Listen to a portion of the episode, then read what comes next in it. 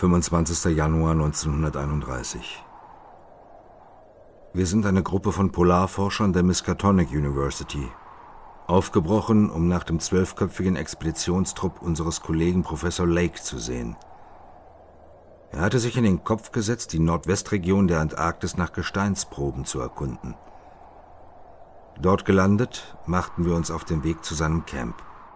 Lake setzte einen Funkspruch ab, man habe eine verblüffende Entdeckung gemacht, woraufhin ein monströser Sturm losbrach und die Verbindung abriss.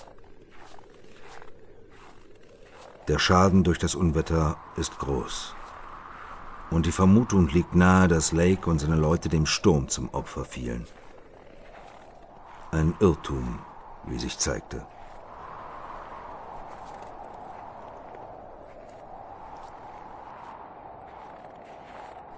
Das Flugzeug und die Unterkünfte waren völlig zerstört. Am Eingang saß eine Person, erfroren. Wir suchten weiter.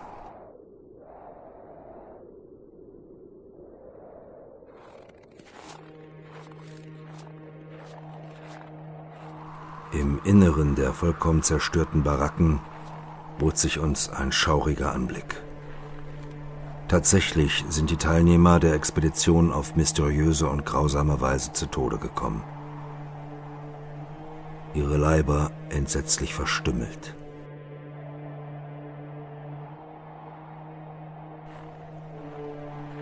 Sowohl die Menschen als auch die Hunde wurden wie vom Metzger bearbeitet, der ihnen fachmännisch das Fleisch von den Knochen geschält hat. Besonders rätselhaft, um die Leichen herum ist das Salz aus dem Vorratslager verstreut. Was ist diesen armen Teufeln widerfahren?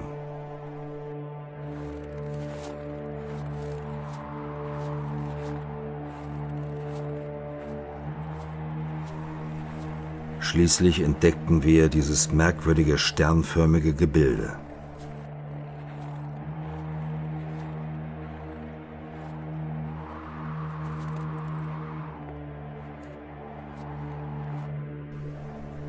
Die Form eines fünfstrahligen Sternes, völlig gleichmäßig.